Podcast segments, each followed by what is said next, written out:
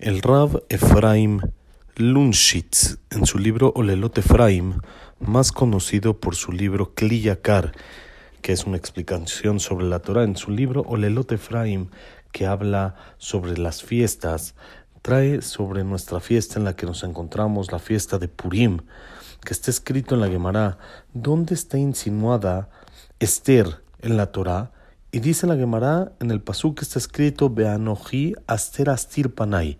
Yo voy a eh, voy a esconder mi cara, dice Hashem, y no los voy a ver.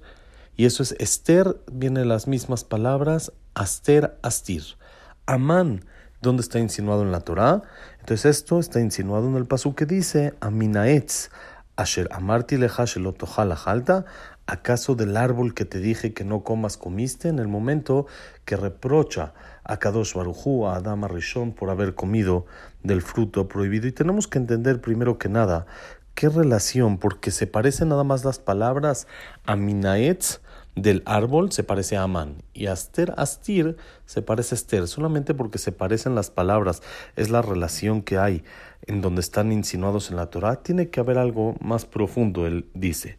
Otra cosa que él menciona acá es lo que está escrito en el Midrash, está escrito en el Yerushalmi, que en un futuro todas las fiestas van a ser anuladas, con excepción de la fiesta de Purim, sobre la cual está escrito en Megilat Esther, Zichram y Yasuf mitoch zaram.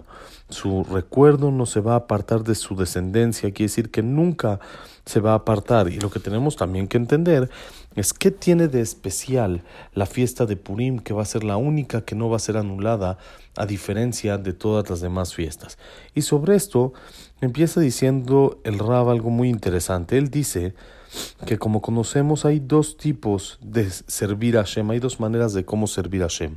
Hay la manera de servirlo por temor y hay la manera de servirlo por amor. Cuando recibimos la Torah está escrito que Hashem kafa alehemar kegigit nos volteó la montaña como si fuera una olla y nos dijo o reciben la Torah o acá quedan.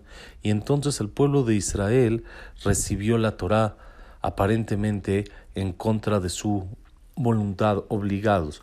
Y sobre eso dice la Gemara que una persona podría tener pretexto y decir, yo lo que no cumplí es porque lo recibí en contra de mi voluntad, ya que me obligaste a recibirlo y en realidad no lo quería cumplir y por eso es que lo cumplí.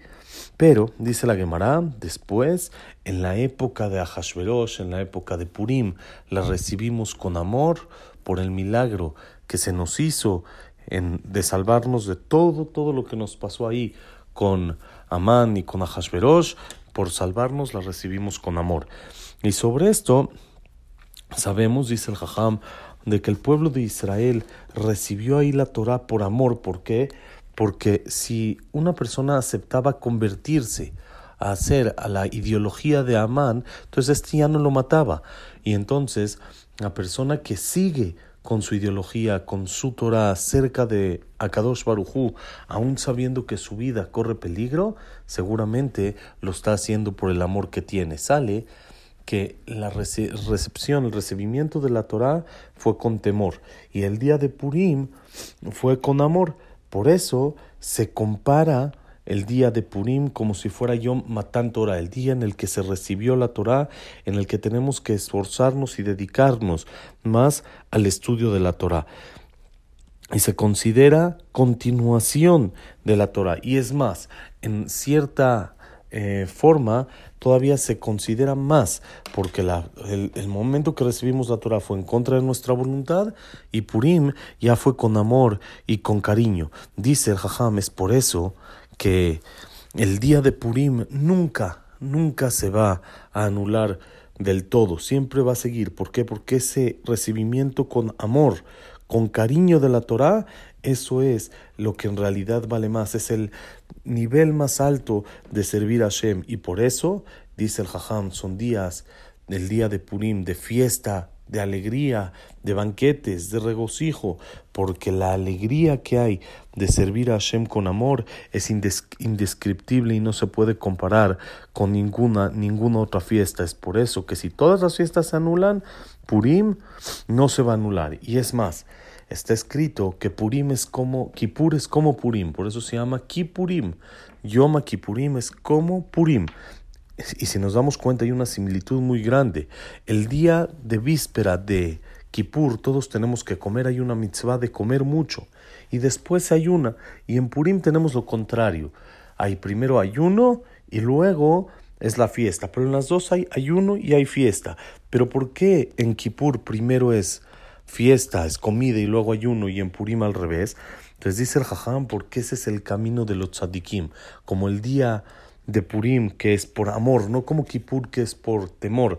El camino de los tzadikim es, aunque al principio es difícil, aunque está complicándose la situación y hay problemas, al final es fiesta. El principio es ayuno, pero después es fiesta. Uno se acostumbra y se acerca a Hashem y ve toda la fiesta, todo el amor y el cariño que hay en esto y uno se enamora y se mete de lleno a lo que es el servicio a Hashem con todo amor. Es por eso que con esto podemos explicar también lo que preguntamos al principio, dice aquí el Elot Efraim.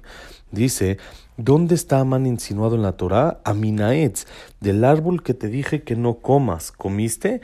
En ese momento de que Adama Rishon comió del árbol prohibido, está escrito en el Midrash, que vino la víbora Bitil Zoamá, puso una suciedad en el pueblo de Israel que no se quitó sino hasta que se recibió la Torá.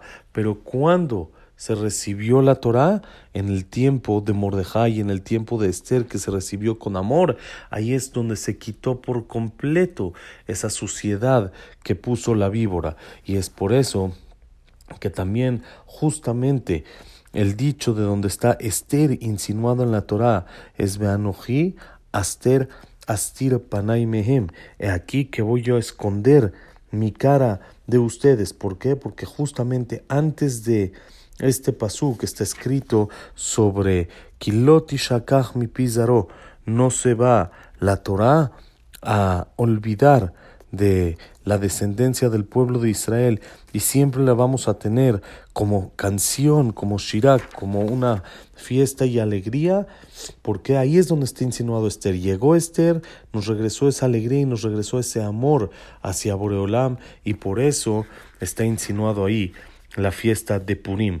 Concluye el Jajam diciendo, dentro de otras eh, cosas más que explica, que Hashem nos acerque y nos enseñe el camino de la verdad y nos demuestre las maravillas y la belleza que hay en su Torah Kedoshah. Amén. Keni razón, como se dice en Yiddish, Afreilacher Purim, Purim Sameach, a disfrutar este amor y este cariño que tenemos entre nosotros y Hashem Purim Sameach.